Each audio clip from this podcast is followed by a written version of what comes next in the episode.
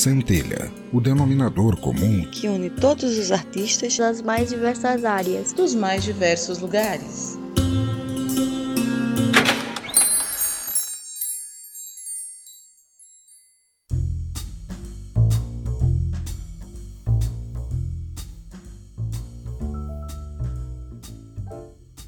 Seja bem-vindo ao meu ateliê. Sou a Condessa Vanora e começa mais um Centelha. Como prometido lá no episódio 4, hoje vamos abordar mais alguns instrumentos árabes. Tá mais por fora do que um bigo de vedete e não sabe do que estou falando? Tem link nas notas do episódio para a parte 1. Vamos para os recadinhos de hoje que serão rápidos.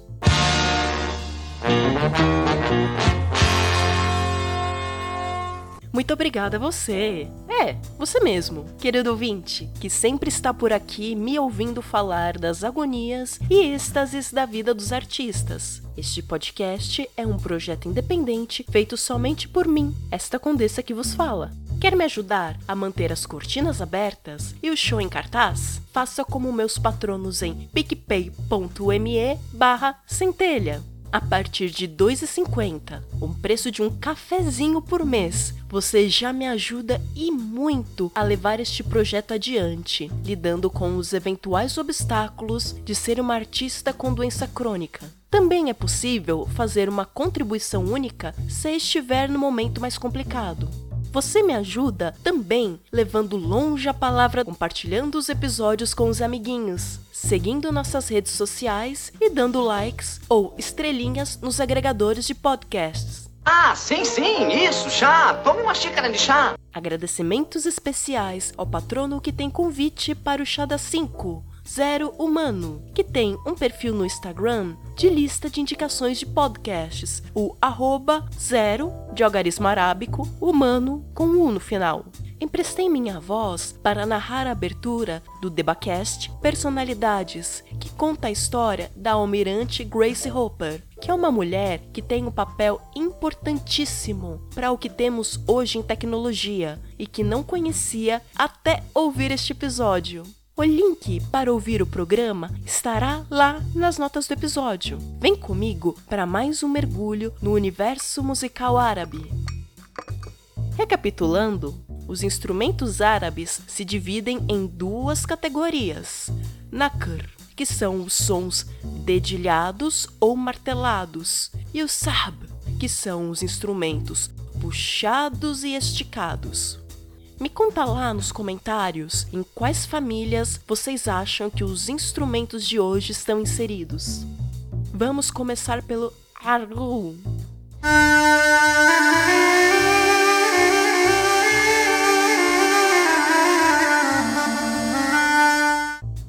O argu é uma flauta dupla, utilizada desde o Egito Antigo, sendo muito tradicional tanto na Palestina quanto no Egito ela possui dois tubos, como mjuiz, só que um deles é mais longo que o outro. Tem entre 5 a 7 furos no tubo menor.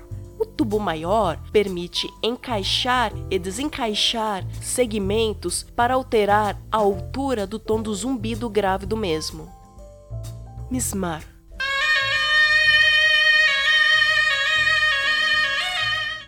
O mismar parece uma cornetinha, me perdoem, músicos renascentistas, mas não encontrei o nome deste instrumento em português. Em inglês, ele se chama shawan. Imagina que é uma flauta, só que a ponta é cônica, como a parte aberta do chapeuzinho de aniversário. Este exemplo que toquei para vocês é o mismar egípcio. A versão armênia se chama zurna e é bem mais aguda que o mismar ela é muito tocada no Egito em casamentos ou como acompanhamento para as dançarinas, mas também pode aparecer no dubk. O som dela é muito alto, por isso costuma ser usada em ambientes externos. E assim como a Ney, tem tamanhos diferentes para cada tonalidade e variação de embocadura para variação tonal. Inclusive, ouvi uma história muito gracinha do dançarino Antar Lacerda, quando trabalhei na entrada de um casamento árabe com ele. O Antar dizia que quando ele era criança, a mãe dele fazia o som do mismar com um pente e um tecido para ensinar a cultura e brincar com eles. A propósito, vou derramar um pouco de chá para vocês.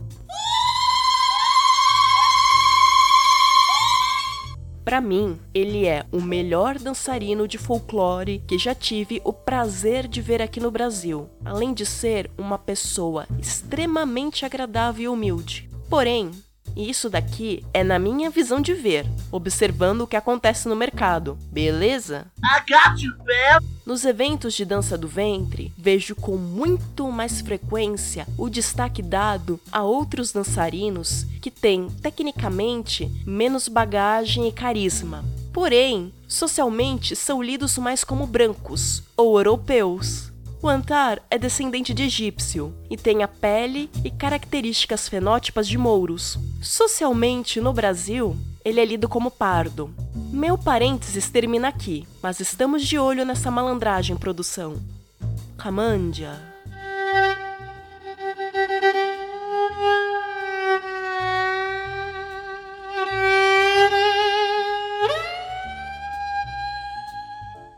Camândia. Essa é para você que se perguntou por que isso é um som de violino. Os árabes também têm uma versão para eles. E aqui entra uma dúvida minha, que encontrei enquanto pesquisava. Se tiver algum músico ou musicista que possa me informar, sou todo ouvidos. Nas fontes que encontrei, disseram que o violino europeu possui trastes, que são aquelas barrinhas de metal que subdividem no braço do instrumento os espaços das notas.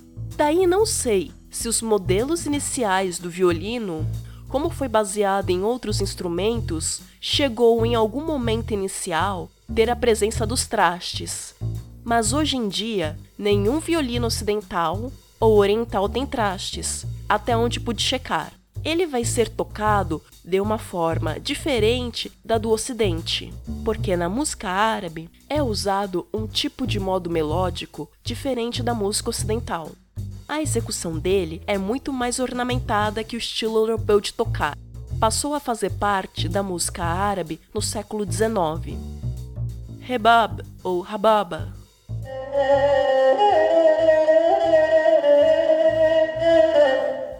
um instrumento bastante comum no Oriente Médio e na Ásia.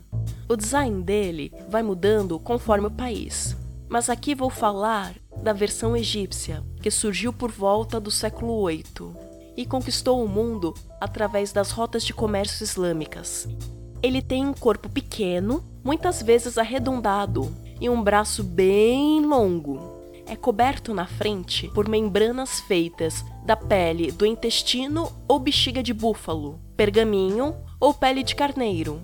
Costuma ter uma, duas ou três cordas de cobre duplas, sem trastes, e é tocado apoiado em pé, no colo ou no chão. E é utilizado um arco mais curvo que o do violino para obtermos algum som dele. Ele é muito presente nos folclores egípcios e foi substituído na orquestra árabe pelo kamandia, por ter pouca variação de oitavas. Produz um som muito alto, indicado para ambientes externos. Acompanha festas e rituais. Ele é parecido com o erhu, lembrando que uma mandarina é muito bom, o que a gente chama de violino chinês. Perceba que algumas coisas na arte dão a volta só para chegarem no mesmo lugar de novo como neste exemplo do violino. Chegamos na metade da nossa série, que voltará no episódio 12, com mais informações técnicas e curiosidades a respeito dos instrumentos que compõem o que conhecemos como música árabe tradicional. Pintou alguma dúvida? Lembrou de algo que esqueci? Ou tem algo que gostaria que falasse? Deixe nos comentários que trago aqui no futuro. Estaremos de volta com um novo episódio mês que vem. Você encontra mais episódios do Centelha de graça no Apple Podcasts, Google Podcasts, Spotify, Deezer e nos demais agregadores de podcasts. Sua avaliação nessas plataformas é muito importante e compartilhar os episódios nas redes sociais possibilita que mais ouvintes conheçam meu trabalho. Nos siga no Instagram, arroba CentelhaCast e no Twitter, arroba centelha, cast. Sou arroba Marastoniarts no Twitter e Instagram mais próximos de você. Participe do nosso grupo no Telegram no t.me barra Me Julguem Podcast. Centelha é uma criação de Condessa Vanora e faz parte da rede de podcasts do Me Julguem Podcast. Você pode colaborar com a existência e continuidade deste projeto em reais no PicPay arroba centelha ou me pagar um café em dólares no ko-fi.com barra Arts. Eu fico por aqui, sou Condessa Vanora, obrigada por sua audiência, até a próxima!